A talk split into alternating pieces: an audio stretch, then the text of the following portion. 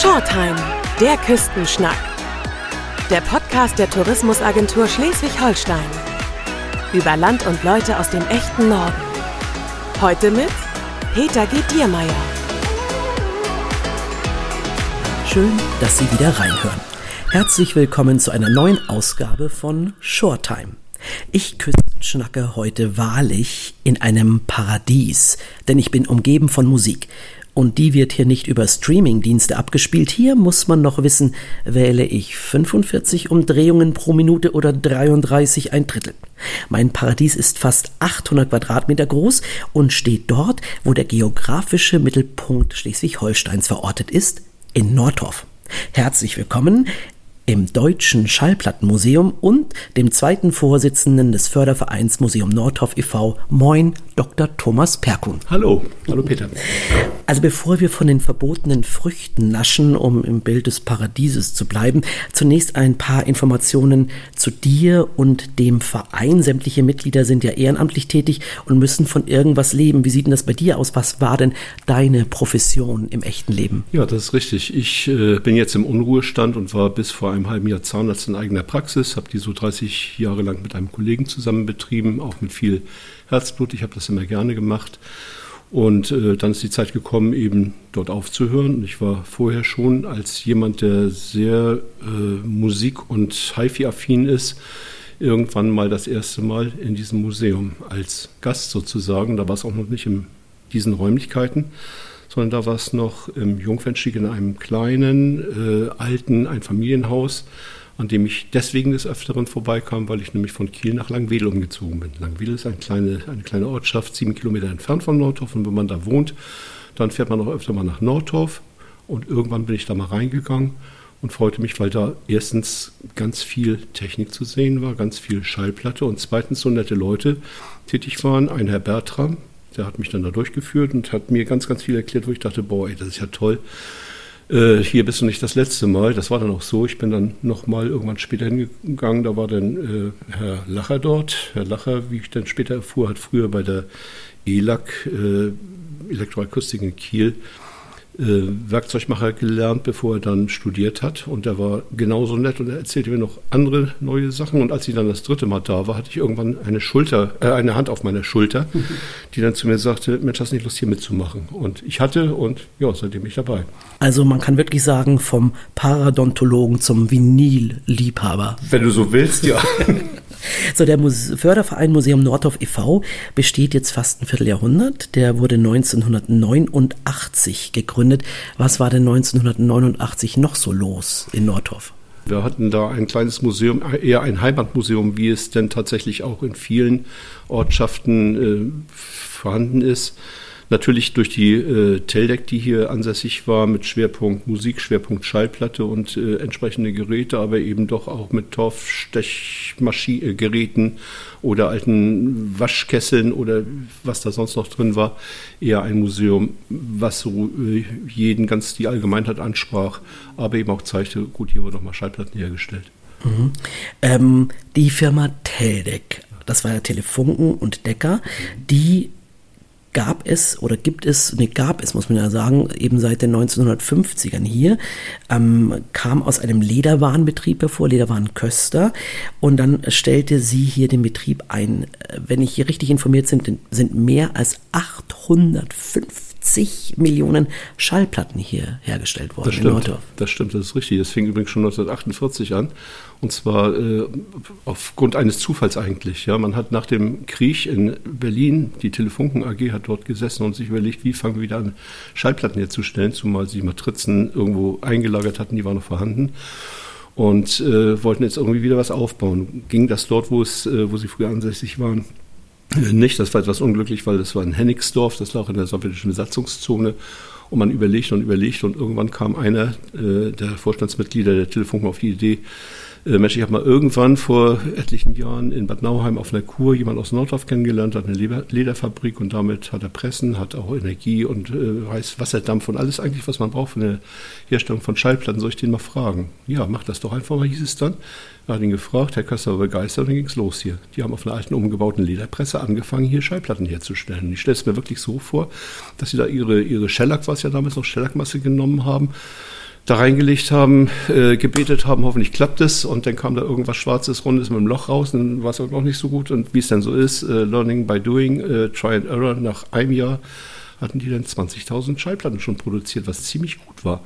Und nach äh, zwei Jahren, im Juli 1950, äh, da wurde hier die 1 Millionste Schallplatte hergestellt unglaublich und es sollten noch ganz, ganz, ganz viele folgen und vor allen Dingen sollte Nordhoff ganz viel äh, Besuch bekommen, denn durch diese Schallplattenproduktion kamen ja auch wirklich Weltstars hier ins Mittelholsteinische. Das ist richtig. Wir hatten hier, ich sage jetzt schon wir, da war ich natürlich nicht dabei, äh, hier waren zu Gast äh, Vico Toriani beispielsweise, der auch als sehr geselliger Mensch auch die eine oder andere Feier hier mitgemacht hat. Es war äh, das Asja hier, es war Gitarre. Die erste Eurovision Song Contest Gewinnerin. Genau. Ja, genau. Oder äh, Katharina Valente, die äh, auch immer noch, ich glaube, in der Schweiz ihren äh, Ruhestand genießt und äh, dort noch lebt. Also sehr, sehr viele bekannte Leute, später dann eben auch noch Peter Maffei, Udo Lindenberg war äh, oft hier, um den ranken sich hier auch einige nette Geschichtchen, dass er beispielsweise mal, als er doch etwas schneller mit seinem Porsche hier reingerauscht ist, äh, fast die Schranke an der Pforte mitgenommen hat. Und er hat auch selbst mal eine Schallplatte gepresst. Die und du hast mir, glaube ich, gerade vorhin erzählt, der wollte man auf einer Kuh reiten, ne? Das stimmt, ja. Das ist, äh, sagt man, ob das geklappt hat, das äh, weiß hier keiner. Aber es gibt hier tatsächlich Fotos. Udo im Kuhstall und Udo auf der Weide neben den Kühen. Äh, er wollte auf der Kuh reiten. Keine Ahnung, ich würde es ihm zutrauen. Also Norddorfer Schnack auf jeden Fall. Genau. Und die Teldec hat ja bahnbrechende Erfindungen gemacht. Also ich sage nur Direct Metal Mastering und Mini-Discs haben sie hier erfunden. Ja. Das war ja Hightech für den Weltmarkt ja, aus Norddorf. Das ist richtig. Also die Mini-Disc nicht zu verwechseln mit der Erfindung von Sony aus den 1990er Jahren, sondern es war damals schon eine Mini-Disc tatsächlich, die irgendwo so in Richtung CD gehen sollte. Die schrieb sie dann auch mit K, das Disc. Äh, aber auch das, was du erwähntest, Teldec Metal Mastering, das ist ja eine Erfindung äh, der Teldec, die auch heute noch weltweit im Grunde genommen äh, benutzt wird, indem man direkt in die Metallplatte graviert und dann per Galvanik gleich die Pressstempel herstellt, einige Arbeitsschritte dadurch spart und auch qualitativ durchaus noch Gewinne dabei hat. Und das erfährt man übrigens alles auch, wenn man hier einen Rundgang macht. Denn das habt ihr natürlich hier stehen, dazu kommen wir gleich. Lass uns mal chronologisch bleiben. Zehn Jahre nach der Vereinsgründung kam dann ein erster Baustein, kann man sagen, in Richtung heutiges Deutsche Schallplattenmuseum. Wir schreiben also das Jahr 1999 und da wurde hier in Nordhof das erste Museum eröffnet. Das Museum Nordhof, äh, das auch vom Förderverein dann gemacht wurde. Aber wie sah das damals aus, das erste Museum? Das ist ist ein altes Einfamilienhaus, welches von der Stadt Nordhoff uns zur Verfügung gestellt worden ist, von dem Verein, um dort eine Ausstellung zu betreiben. Ungefähr 80 Quadratmeter groß auf zwei Ebenen äh, relativ äh, steiler Treppe nach oben. Ähm, und ja, ich hatte auch immer so ein bisschen Sorge, weil wir Gruppen hatten, die äh, mit, aus Leuten bestanden, die vielleicht nicht mehr ganz so gut zu Fuß waren. Auf jeden Fall waren wir glücklich, dass wir überhaupt was ausstellen konnten, aber wir hatten auch noch und haben auch noch die alte Apotheke aus Nordorf beispielsweise, die noch äh, drüben in dem alten Haus steht, die wir natürlich liebend gerne irgendwo hier in der Gegend äh, unterbringen würden, weil sie in das, was wir jetzt hier als Deutsches Schallplattenmuseum betreiben, einfach nicht hineinpasst, aber sie darf auch nicht verschwinden. Vielleicht hört jemand zu und äh, schickt und, und schickt gute Gedanken genau. oder vor allen Dingen gute Ideen ja. zu euch. Ähm, so, und dann kamen ja unlängst ganze Container voller Schallplatten, vielleicht sogar auch zurück nach Nordorf, wo sie hergestellt wurden. Was ist denn da genau ja, passiert, Thomas? Also äh, dazu muss man wissen, dass äh, es ein, eigentlich eine ganze Zeit gedauert hat zwischen Erwerb dieses Hauses durch die Stadt Nordorf, das war 2014, und äh, dem Baubeginn. Das war dann äh, 2021 im Oktober. Dazwischen war eine lange Zeit des Hin und Her und da, äh, ich nenne es mal Streitigkeiten, kann man sich so etwas leisten hier oder nicht. Es waren einfach die politischen Parteien, die da unterschiedlicher Meinung waren, aber letztendlich ist es dann äh, doch geglückt, dass wir vor allen Dingen auch äh, den Förderbescheid über 750.000 Euro hier erhalten haben. Und mit dem Geld, was schon in, von der Stadt Nordhof zurückgelegt worden war, äh, ist es dann möglich gewesen, diese 1,3 Millionen Baukosten oder Umbaukosten fürs Kesselhaus bereitzustellen. 2021, 1. Oktober, wurden, wurde, startete der Umbau und äh, ein Jahr später, exakt am 1. Oktober letzten Jahres, hatten wir hier die Eröffnung und wir sind jetzt im Grunde genommen ja, vier Monate am Start und hatten wahrscheinlich am letzten Wochenende den 3000. Besucher hier schon bei uns. Also ihr seid wirklich von einer schnellen Truppe, das muss man wirklich sagen. Ähm, so, äh, nochmal zurück, also diese Container voller Schallplatten kamen ja aus den Landesfunkhäusern des Norddeutschen Rundfunks ja, in, in Kiel. Kiel und aber auch Hamburg. Ja, das ist eine kleine Chronologie, die man da einhalten muss. Also ah, okay, dann, deshalb erzählte ich das eben auch. Ich liebe Chronologie. Schön. Ähm, nachdem dann klar war, dass das hier umgesetzt werden konnte, nachdem der Förderbescheid eben uns zugesagt worden ist, äh, dauerte es keine zwei Wochen dann rief bei meinem Kollegen Lutz Bertram äh, der NDR an Funkhaus Kiel und sagte, wir haben hier äh, eine ganze Ladung Vinyl, die können wir nicht mehr behalten, wir wollen die irgendwie loswerden, aber in gute Hände geben. Habt ihr Interesse und wir hatten, wir konnten jetzt auch mit äh, offenem Herzen sagen, ja, das geht, weil es war klar, dass dieses Haus hier entsteht und wir hatten den Platz dafür und haben uns super gefreut. Wir haben dann äh, letztendlich, äh, was auch medial sehr begleitet, äh, gut begleitet wurde mit äh, Funk, Fernsehen, Zeitung, diese Platten dort ausgeräumt aus dem Kriechkeller. Der befindet sich unter dem Konzertsaal des Kieler Schlosses. Kriechkeller deswegen, weil er so eine niedrige Decke hat man durch eine ein Quadratmeter große Tür da eine Treppe runter rein musste. Wir haben es dann mit vielen äh, Mitarbeitern hier aus dem Museum mit unseren Ehrenamtlern dort rausgeholt, auf Paletten gelagert und das wurde dann erstmal zwischengelagert. Nochmal vielen Dank an die Firma Daxa, die uns das transportiert hat und äh, das lagerte dann erstmal bis, zum, bis zur Fertigstellung des äh, Kesselhauses hier in Neumünster. Und ähm, kurze Zeit nachdem dieser Anruf äh, kam vom NDR Kiel, rief uns dann in der Hamburg-Rotenbaumchaussee an, der Archivar. Ich habe gehört. Ja, ja. Sie haben die ganzen äh, Schallplatten der Kollegen äh, angenommen. Wir haben da auch noch ein paar. Und als wir fragten, was heißt ein paar, dann kam eine unglaublich hohe sechsstellige Anzahl. Und da mussten wir dann erstmal schlucken und passen. Und wir haben äh, das erstmal auf Standby gelegt und gesagt, wir melden uns und haben will ich was machen. Wir möchten ja, aber wir können nicht, wo sollen wir denn bleiben, hin und her, pipapo. Lange Rede, kurzer Sinn. Wir haben uns dann also ins Auto gesetzt, haben uns mit denen verabredet, haben gesagt, so jetzt lassen Sie mal gucken, wir zählen das mal ganz grob durch. Es zeichnen sich da auch einige Lücken im Archiv, äh, sodass diese äh, zunächst genannte Zahl doch nicht mehr ganz stimmte. Und äh, wir haben dann nochmal hier durchkalkuliert, haben gesagt, kriegen wir hin, schaffen wir. Und damit hatten wir dann auch noch NDR Hamburg den Vinylbestand, LPs und Singles. Wir dann in einer eintägigen Aktion von dort hierher geholt haben. du redest von wir, du bist ja nicht alleine, du ja. hast natürlich auch den Vorstand, du ja. hattest es schon erklärt, aber da sind ja. auch ganz, ganz äh, viele Menschen, die das hier machen. Und ihr seid ehrenamtlich. Ne? Wir sind Ehrenamtler, wir sind ungefähr 30 aktive Mitarbeiter hier, die hier die Führung machen, die äh, die Wochenenddienste machen, die sich engagieren für die Dinge, an denen sie Spaß haben. Wir haben zum Beispiel, äh, ich erwähne ihn immer wieder, unseren Klaus. Klaus ist Elektroniker und macht die repariert die Geräte, bringt die wieder äh, zum Laufen, erweckt wieder Leben in ihn. Ich habe ihn schon dreimal gebeten, sich zu klonen. Er macht es nicht, leider.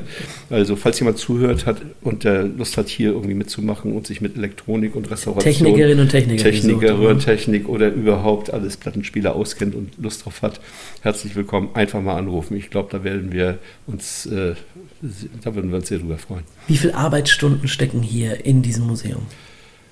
Wir haben irgendwann aufgehört zu zählen, aber ganz grob 5000 von den Mitarbeitern. Ich kann es gar nicht genau sagen. Also es ist, äh, ist, tatsächlich auch so, dass der eine oder die andere vielleicht zu Hause mal irgendwie so schon mürrische Gesichter des äh, Ehepartners äh, erhascht hatte und gesagt hat, du bist ja mehr im Museum als hier. Und äh, dann kam als Antwort, ja, mach doch auch mit an. Eigentlich, eigentlich keine Lust. Aber naja, das, das hält sich aber alles so in der Waage. Das kriegen wir alles äh, ganz gut gewuppt und ganz gut hin. Äh, auch ich habe noch andere Hobbys, aber ich bin relativ häufig hier. Und dann kam der 1. Oktober 2022. Richtig. Du hast es gerade erzählt, es ja. ist ein schnelles Jahr gewesen. Ja. Ne? 1. Oktober 21 ging es los, 22 schon eröffnet. Mhm. Das Deutsche Schallplattenmuseum in Nordhof im ehemaligen Kesselhaus, das glaube ich 1964 ja. äh, gebaut wurde, das Energiezentrale der Teldec. Äh, wie muss man sich das vorstellen? Was war das damals und was ist es jetzt? Ja, es war ein Industriebau, so wie er jetzt auch noch erhalten worden ist. Und in diesem Industriebau standen keine Schallplatten, auch keine Pressen, sondern es standen da Kessel, Pumpen und alles, was man zur Bereitstellung von Energie braucht. Also äh, was braucht man hier? Druckluft, Heißwasserdampf, Kühlwasser und so weiter. Und von hier aus gehen unter, oder gingen diverse unterirdische Gänge in die benachbarten Hallen, dort wo die Pressen gestanden haben. Zwei dieser Gänge sind auch noch erhalten, die kann man hier noch ansehen. Und äh, ja, es war die Energiezentrale, wie du ganz richtig sagst. Und dann leuchtende Augen am 1.10.22, kann Aber ich mir vorstellen, bei allen wie? hier vom Verein. Ja, oder? ja. Das stimmt. Also wir hatten hier auch Carsten Koch als Moderator auf der Bühne und äh, das war ein ganz, ganz tolles Erlebnis äh, dort. Äh, eigentlich das Ganze nochmal Revue passieren zu lassen und als dann äh, Torben Ackermann, unser Bürgermeister aus Nordhoff, äh, meinem Vorstandskollegen dann den Schlüssel in die Hand drückte, da hatten schon der eine oder die andere ein bisschen feuchte Augen, ja. und äh, ihr seid aus dem Traum eigentlich gar nicht äh, so richtig mehr aufgewacht, denn es läuft, du hast es gerade gesagt, ja. super gut. Ähm, ja. Die Leute kommen überall her. Ich glaube, aus Asien auch schon in der Zwischenzeit. Ja, ne? wir hatten schon mal Besuch aus Südkorea. Das waren zwei Schallplatten- oder Musikmanager, die nicht mit, mit, der, mit der künstlerischen Seite zu tun hatten, sondern mit der Produktion der Tonträger.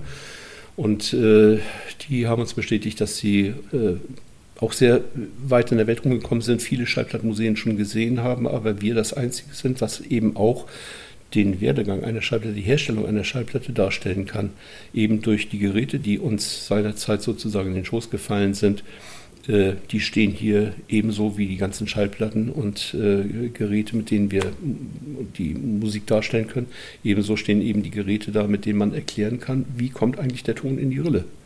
Dann das machen wir doch jetzt mal einen kleinen auditiven Rundgang ja. durchs äh, Museum, also ja. auch wenn wir hier sozusagen sitzen ja. bleiben für die Leute, aber damit sie ungefähr wissen, was hier erwartet. Man kommt also runter in euren Ausstellungsraum genau. und dann geht es ja erst einmal los mit äh, ja, einem sehr, sehr alten Gerät, auf dem äh, Musik abgespielt wurde. Richtig. Wie sieht denn sowas aus? Das ist ein sogenannter Phonograph, eine Erfindung von Thomas Alva Edison, der damals übrigens äh, ein Gerät gesucht hatte, um akustische Ereignisse festzuhalten, äh, im Sinne von, ich möchte meinen Mitarbeiterinnen irgendwo äh, etwas geben, was sie mir schreiben sollen, also ein Diktiergerät sozusagen, dass das nachher für die Speicherung von Musik äh, ausgenutzt wurde, das war gar nicht so seine Idee.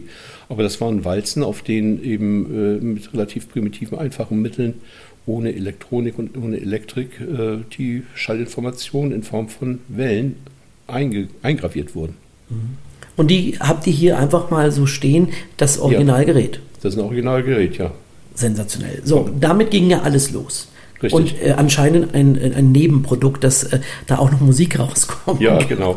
Es war ja aber nicht die einzige Erfindung oder äh, die, die, einzige, oder Edison war nicht der einzige Forscher, der sich daran gesetzt hat. Es gab dann auch noch den Herrn äh, Berliner, Emil Berliner aus Hannover und später ging er nach New York, um die Städte alle durchzuspielen. Emil Berliner hat sich das dann äh, überlegt, welchen Nachteil hat denn dieses äh, Edisonsche Gerät, eben das ist auf Walzen aufgespielt. Man kann die äh, schwer, schwierig bis gar nicht vervielfältigen. Sie sind, stellen ein logistisches Lagerproblem dar. Sie sind sehr sperrig, muss auch anders gehen. Und er hat einfach dann mal eine Schallplatte konstruiert oder äh, verfeinert, sage ich mal. Das, er war ja nicht der erste und einzige. Und hat äh, dann mit Hilfe des Grammophons die Schallplatte marktreif gemacht. Und da war als einer der ersten Künstler äh, Enrico Caruso derjenige, der dann äh, ja, verstand, nicht Zeit gegen Geld einzutauschen, indem er nämlich auf der Bühne stand, sang und dafür Eintritt kassiert hat und das immer wieder, sondern der hat eben seine Stimme einmal auf Platte gebannt und diese dann verkauft. Nur einmal arbeiten, ganz viel kassieren. Das ist dann natürlich auch ganz geschickt. Ist das auch die Zeit der Shellac-Platte dann gewesen? Oder das kam ist die Zeit der Shellac-Platte gewesen. Und da hast ja. du mir gerade vorhin erzählt, das war auch eine richtig teure Geschichte, weil da brauchst du man ja richtig viele Nadeln für so eine Shellac-Platte. Das ne? ist richtig, ja. Also das Grammophon, auch ein rein mechanisches Abspielgerät, äh, erzeugt den Ton ja im Grunde genommen durch die kinetische Energie, 78 Umdrehungen pro Minute. Äh, Ach, die haben wir auch noch, 45, 33 ein Drittel und 78 Umdrehungen. Sogar noch eine vierte, es gibt noch 16 zwei Drittel, die Hälfte von 33 ein Drittel, kommen wir vielleicht, wenn wir Zeit haben, später noch zu. Äh, auf jeden Fall die Schellackplatten 78, äh, die haben durch ihren Schwung, sage ich ganz einfach mal, dann die Nadel richtig in Schwingung gebracht und das dann über einen großen Trichter übertragen. Mhm. Und äh, ist, man kann sich vorstellen, wenn es ist, eine Schellackplatte besteht nicht nur aus Schellack, sondern es ist ein erster Linie Gestein, nämlich Schiefermehl. Und Baumwolle ist da noch mit drin, Baumwollflock und was noch immer. Äh, das Shellac ist nur, um sie zu glätten, eine glatte Oberfläche darzustellen und als Bindemittel. Und die Nadel, die das abtastet, ist in einer sogenannten Tondose drin, die mit einem Gewicht von 100 bis 200 Gramm da drauf aufliegt. Wenn man sich das mal vorstellt, diese schnelle Geschwindigkeit der Platte und mit 150 Gramm Auflagedruck eine Stahlnadel da drin, dann kann man sich vorstellen, da passiert ordentlich was. Da verschleißt irgendwas, die Schallplatte oder die Nadel.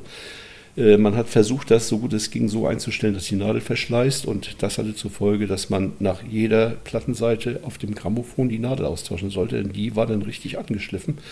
Äh, täte man das nicht, äh, bedeutete das den frühen Ruin der Schellackplatte. Tja, und das äh, wollen wir auf jeden Fall nicht. Gut, dass es dann weitergedacht genau. wurde und es dann am Ende zur sogenannten Schallplatte kam, wie wir sie eigentlich noch alle kennen, wo man auch nicht jedes Mal eine Nadel wechseln muss. Und ja. auch da erfahren wir natürlich in eurem Museum, wie sowas funktioniert. Ich sage nur Vater, Mutter, Sohn. Das ist richtig. Eine ja. ganze Familie. Ja, das stimmt. Also wenn man eine Schallplatte äh, herstellen will, dann äh, braucht man da zunächst mal irgendwie ein Ausgangsmaterial. Das ist ein, eine Geschnittene geschnittene Lackfolie, die dann auf galvanischem Wege äh, erstmal vervielfältigt wird, sage ich mal. Also wird erstmal negativ hergestellt. Äh, dauert so 14 Stunden ungefähr im Nickelbad. Und äh, dieser sogenannte Vater aus Metall, der dann daraus entsteht, wird wieder galvanisch äh, umgewandelt, wieder zu einem Positivum, eben der Mutter. Und aus dieser Mutter wird auf galvanischem Wege dann der Pressstempel, die Pressmatrize hergestellt. Und jetzt erwarte ich sofort die Frage, warum muss denn so viel Galvanisches gemacht werden? Äh, sag mal, warum muss denn so viel Galvanisches gemacht werden, Thomas? Ja, ähm, ganz einfach, wenn man aus der Lackfolie den Vater herstellt, ist dieser äh, Prozess nur einmal möglich. Die Lackfolie ist dann verschlissen. Vom Vater wird die Mutter gemacht, äh, weil würde man mit dem Vater pressen, hätte man da auch irgendwann nach, um mal eine Zahl zu nennen, vielleicht 50.000 Pressungen, äh, dort äh, ein keine Information mehr drauf ein, wahrscheinlich. Ne? Also einen unbrauchbaren Vater, sage ich mal. Einen unbrauchbaren Vater. Gut. Auch das so. soll es geben. Ja, und äh, da man den von der Lackfolie nicht noch einmal herstellen konnte, sondern eine Metallvorlage braucht, hat man eben diese drei galvanischen Schritte machen müssen. Vater, Mutter, Sohn gleich Pressmatrize und die wurde dann in die Pressen eingespannt. Und dann kam Teldec und machte Direct Metal Mastering so und das ist, ist der andere Weg zur Platte. Genau, ne? da wird nämlich direkt ins Metall, wie der Name schon sagt, geschnitten in eine mit Kupfer beschichtete Stahlplatte. Das wurde äh, hier bei der Teldec in, in Nordhof, in Hamburg und in Berlin entwickelt und ist ein Verfahren, was äh, eben den Vorteil hat, man braucht nur einen galvanischen Schritt, weil es ist ja schon Metall, das Master ist schon Metall. Davon kann man immer wieder auf galvanischem Wege einen Pressstempel herstellen. Und ganz nebenbei hat man äh, auch noch äh, durchaus Gewinne in der Klangqualität. So, und dann gibt es noch, meine sehr verehrten Damen und Herren da draußen, Regale voller Schallplatten hier. Ich mache mal ein paar Zahlen, Thomas. Bis zu 200.000 sind hier ausgestellt und da sind mindestens fast eine Million Songs drauf. Das ist eine unglaubliche Zahl. Es gibt auch interessante Filme zu sehen, zum Beispiel über den Weg der Töne bis zur Schallplatte. Äh, wir haben auch äh, tolle physikalische Schallexperimente, zum Beispiel die äh, chladnische Klangfigur, die mit Sand arbeitet, richtig? Ja, das stimmt. Also wenn man zum Beispiel äh, mit einem Geigenbogen eine äh, ja, speziell aufge aufgehängte Metallplatte anstreicht, dann kann man mit darauf aufgelegtem Sand äh, Schwingungen, und zwar äh, ganz charakteristische für die Form dieser Platte Schwingungen darstellen, weil sich der Sand dann äh, an bestimmten Stellen sammelt und damit auch charakterisiert, wie so etwas klingt. Es ist dadurch möglich äh, zu erklären, warum eine äh, Oboe anders klingt wie ein, als eine Klarinette. Ja. Erfährt man alles hier im Museum. Ja. So, und dann sehe ich äh, gerade hier von deinem, dem Platz, wo wir sitzen, eine gut bürgerliche Musiktruhe. Richtig. Und die hat es mir angetan. Ja. Und du kannst mir erklären, warum sie es mir angetan hat. das will ich jetzt nicht so best mit Bestimmtheit sagen, aber mag sein, dass es äh, äh, zum einen daran liegt, dass das wirklich wie ein Möbelstück hergestellt worden ist. Äh, man sieht außen, wenn alle Türen zu sind, nur ein Radio, man kann aber auch eine Klappe öffnen. Dann hat man einen Plattenspieler dazu und links und rechts sind noch zwei Fächer. Und äh, in dem linken beleuchteten Fach sind die Schallplatten gelagert und in dem rechten Fach ist eine verspiegelte war, ich äh, stelle es jetzt dem geneigten Hörer anheim, äh, zu überlegen, was du, Peter, eben gemeint hast. ich würde natürlich die linke Tür öffnen und die rechte einfach nur aufmachen und auf die wunderbaren Flaschen, die ihr hier in der Auslage habt, drauf gucken, denn die sind tatsächlich auch von Anno Dusemal, die sollte man anscheinend äh, wirklich nicht probieren. So, und dann haben wir natürlich für unsere Filmfans auch noch eine geniale Requisite aus Clockwork Orange. Was gibt es bei euch zu sehen? Wir haben den sogenannten Transkriptor. Das ist ein Plattenspieler. Wer den Film Clockwork Orange gesehen hat oder Uhrwerk Orange, der kam 1972 in die deutschen Kinos, der wird sich sicherlich erinnern an diese Vierergänge äh, mit Alex als Anführer, die ziemlich viel Unsinn gemacht haben. Und ich will jetzt nicht den ganzen Inhalt wiedergeben. Es endete jedenfalls in einem Suizidversuch von Alex, der dann dazu führte, dass er im Krankenhaus dann äh, zur Genesung untergebracht war. Was man noch dazu wissen musste, dass er ein großer Fan der Musik von, wie sie ihn nannte, äh, Ludwig van war, nämlich von Beethoven. Und es kam dann irgendwann so gegen Ende des Filmes äh, zu ihm ins Krankenzimmer eine riesige Soundanlage mit äh, Telefonzellen, großen Lautsprecherboxen und äh, dicken Endstufen, unter anderem eben diesem Transkriptor, der dort, weil er einfach auch eine Augenweide ist, dann eine gewisse Berühmtheit erlangt hat. Und äh, unter anderem steht dieses Gerät auch, eins dieser Geräte im Museum of Modern Art in New York City und eben auch im Deutschen Schallplattenmuseum in Nordhof. Tja, und da gibt es auch natürlich noch einen kleinen Museumsshop. Es gibt ein Bistro, es gibt eine Bühne für Events. Äh, all das kann man auch mieten. Die aktuellen Öffnungszeiten, Eintrittspreise und wichtigsten Infos zu Ihrem barrierefreien Besuch in Nordhof erhalten Sie natürlich auf der Homepage www.deutsches-schallplattenmuseum.de. Und jetzt denken sich womöglich einige unserer Podcast-Hörenden, oh Mensch, da habe ich ja noch äh, die Plattensammlung von Oma und Opa unten im Keller. Ich mach's wie der NDR und ab dafür nach Nordorf. Ist das so einfach, Thomas? Mal ehrlich? Äh, die Damen und Herren, die das äh, denken, die würde ich doch bitten, vorher einmal hierher zu kommen, uns zu besuchen. Dann werden die sehen, dass hier nämlich ihre gerade proppenvoll sind. Und ich lasse sie dann auch gerne nochmal in unser Lager. Äh, da ist auch langsam kein Platz mehr. Und das auch, wird auch langsam für uns zum Problem. Das heißt aber nicht, dass wir uns ganz, ganz doll freuen über erstens die Bereitschaft, so etwas zu spenden und zweitens auch über äh, wirklich einzelne Platten, so dass es immer ganz, ganz schwierig ist, jetzt äh, den Anfragern das so klar zu machen, ohne dass man jetzt irgendwie so arrogant klingt. Aber wir, wir, wir können einige Genres einfach nicht mehr unterbringen. Dazu gehören ganz, ganz viele klassische Dinge oder auch, was auch sehr beliebt ist, so James Last haben wir ganz, ganz viel oder Musikantenstadel Ernst Mosch. Aber wenn es dann um, um andere Dinge geht, zum Beispiel äh, Comedian Harmonist auf Shellac, äh, würde natürlich keiner Nein sagen. Oder aber äh, Jazz oder irgendwelche. Wir haben neulich ein, eine Sammlung von Prince hier äh, bekommen, Prince LPs, das waren so 20 LPs, die haben wir natürlich sehr gerne hier aufgenommen. Also äh, vielen, vielen Dank an alle, die ihre Bereitschaft äh, kundtun, hier etwas zu spenden. Wir freuen uns super darüber, aber wir müssen da dann tatsächlich auch so ein bisschen selektieren. Und vielleicht erstmal vorher selber reinhören. Eventuell ist es ja eine total wertvolle Platte, die man weggeben will. Ganz genau. Wie, wie teuer sind denn so wertvolle Platten eigentlich? Das kann, kann man gar nicht so einen Preis fassen. Da gibt es gar keine äh, Preise in dem Sinne für. Also, was sich da tatsächlich äh, für interessiert, dem sei die Internetplattform Discogs ans Herz gelegt, wo man nämlich auch genau so etwas äh, sehen kann. Was mir gerade spontan dazu einfällt, ist die Mint, das ist das Magazin für Vinylkultur, eine Zeitschrift. Die machen in ihrer Rubrik 5 für die Rente, nennen sie sich, äh, eben aus äh, der Discogs Monatsverkaufsstatistik immer die, die teuersten Platten. Das sind dann so ganz unscheinbare manchmal, die dann für mehrere tausend Dollar oder Euro weggegangen sind. Das ist tatsächlich sehr erstaunlich. Und ansonsten eben vorsichtig sein, denn in Vinyl steckt, äh, oder das Wort Vinyl steckt in Polyvinylchlorid und das, ist am Ende PVC. Ja. Da muss man natürlich vorsichtig sein, so recyceltechnisch, ne, oder? Das ist richtig, ja. Äh, ich bin jetzt überfragt, ob man das äh, einfach so wegwerfen darf und kann, aber man sollte es tatsächlich nicht tun. Und jeder Zuhörer wird sich auch vorstellen können, dass mir dann Tränen in die Augen schießen würden. Äh, Tun Sie es nicht. Tun Sie es nicht. Nein, ich habe eine viel bessere Idee.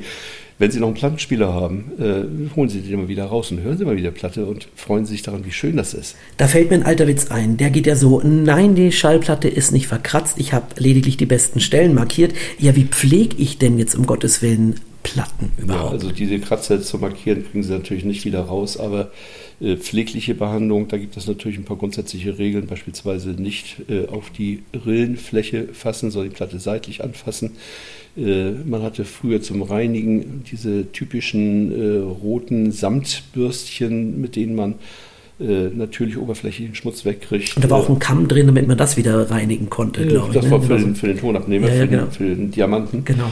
Ähm, besser noch sind die kleinen äh, Bürstchen mit äh, Kap was ist das, Carbon. Carbon ja, ich ja, diese ganz kleinen, ganz, ganz genau, ja, die wir übrigens auch hier im Museumshop verkaufen. Damit tun sie ihre Platte wesentlich Besseres an. Dann, um es äh, letztendlich, wenn man es richtig toll machen will, gibt es auch noch die Möglichkeiten, Platten zu waschen. Das heißt nicht, aber nicht mit Wasser und Seife, ne? Nee, und auch nicht mit ihrer Spülmaschine. Das überleben die nicht, sondern es gibt da spezielle verschiedene Techniken. Also einige sehen aus, einige Plattenwaschmaschinen wie ein Plattenspieler da wird eben eine Flüssigkeit aufgetragen, eingebürstet äh, und dann anschließend wieder abgesaugt. Oder es gibt es auch als Ultraschallreinigung. Da gibt es äh, diverse Modelle auf dem Markt. Und äh, wem so etwas zu teuer ist, der kann auch äh, zum Beispiel beim äh, HiFi-Händler, wir haben hier in Kiel zum Beispiel einen, der so etwas auch als Service anbietet, für einen Euro eine Platte waschen, soweit ich weiß. Mhm. Und dann klingt alles wieder so wie hier im Museum, wenn man sich mal die Schallplatten auflegt, denn das darf man hier ja auch. Das darf man ja auch, ja. Also wir haben eine Auswahl der Schallplatten äh, hier zum selber hören, zum Stöbern und selber auflegen. Und wenn jetzt äh, ein Gast da ist, der sagt, ich habe hier im Regal bei den NDR-Platten eine gefunden, die interessiert mich super, darf ich die nicht auch mal hören, dann sind wir natürlich äh, auch da für ihn und äh, legen die mal auf nur äh, so selber rangehen äh, und ja, das, nee, dafür habt, sind ja hier die ganzen Mitarbeiterinnen und Mitarbeiter, die genau. mit helfenden Händen genau. und ganz vorsichtig und eben von der Seite die Platte anfassen. Genau, ne? und da haben wir Spaß dran, das mögen ja, wir auch gerne. Und dann kommen auch Gespräche zustande, das ist wirklich schön. Ja, der DJ-Zahnarzt wird es dann, der ehemalige. So, ja. zum Ende unseres Gesprächs, lieber Thomas, ja. kommen wir zu unserer beliebten Rubrik mit den kurzen Fragen, bitte um kurze Antworten. Bist du bereit für unsere Short-Time Shorts? Ich bin bereit. Na dann, der Klassiker aller Retro-Fragen. Deine erste Schallplatte, die du gekauft hast, war? The Book of Tellison von Deep Purple. Mhm. Da fällt dir nicht noch zufällig ein Lied ein, wo du, dass du uns vorsummen Ring möchtest? That Neck. Ring That Neck. Ich mochte immer den Jon Lord sehr gerne. Das war immer so, gerade Tasteninstrumente ist mein Ding. Jon Lord hat so geil, sag ich mal, äh, Keyboards gespielt. Aber was er später mitbekam, äh, da war ja auch äh, Klassikmusiker. Ich habe ihn mal im Kieler Schloss erleben dürfen. Ein genialer Mann. Leider ist er viel zu früh an Krebs verstorben. Aber den habe ich sehr verehrt, neben Keith Emerson, der meine ganz große Keyboard-Ikone war. Weißt du denn noch, wann das war, die erste Schallplatte, wie alt du da warst? Da war ich 17. Okay. Wir rechnen zurück in Gedanken. So, wir haben jetzt so viel historisches über äh, Schallplatten Schleswig-Holstein erfahren. Wenn du jetzt dich in eine Zeitmaschine setzen könntest, wo wärst du denn gerne live und in Persona dabei gewesen? Bei welchem Event oder bei welchem Ding, bei welchem Ereignis? Das fällt mir jetzt schwer, weil ich bei denen, wo ich gerne bei gewesen, sei, gewesen wäre, tatsächlich auch war. Das war nämlich Amazon Lake and Palm in der Ostseehalle in Kiel. Das muss so 1971 gewesen sein. Ja, dann bist du ja wunschlos glücklich. Ja. Super. So, und unser Land Schleswig-Holstein als Schallplatte. Wie sähe die aus? Wäre die bunt oder wäre sie schwarz wie alle Schallplatten oder wie die meisten? Und was muss denn da drauf sein? Wie würde die klingen? Die wäre bunt, die wäre auch ein bisschen hügelig an einigen Stellen, um die Landschaft so ein bisschen äh, rauszubringen, äh, mit einem großen Anteil Grün und sie würde ja, natürlich toll klingen, äh, qualitativ sehr schön und äh, mit ein bisschen Wind im Hintergrund. Herrlich. Ach, einmal durchatmen. Herzlichen Dank für das Gespräch, lieber Thomas Perkun. Euch und dem ganzen Verein viel, viel Erfolg für das Deutsche Schallplattenmuseum Nordhof, das so wunderbar gestartet ist. Und ich kann es wirklich nur empfehlen. Man wird ein bisschen wieder zum Kind, zum Teenager und ähm, erfährt hier so viele tolle Sachen, letztendlich auch durch euch, die ihr euch so viel angelesen habt. Vielen Dank, dass ich hier sein durfte. Ja, ich danke dir auch, dass ich mit dir sprechen durfte und äh, den Hörern, die jetzt zuhören. Und vielleicht konnten wir sie neugierig machen, mal reinzuschauen. Wir sind jedenfalls mit Herzblut dabei und freuen uns auf sie. Das kann ich wirklich nur bestätigen. Danke, Thomas. Das war Shorttime, der Küstenschnack für heute. Tschüss aus dem Paradies. Tschüss aus Nordorf. Tschüss. Das war eine neue Folge von Shorttime, der Küstenschnack. Der Podcast der Tourismusagentur Schleswig-Holstein.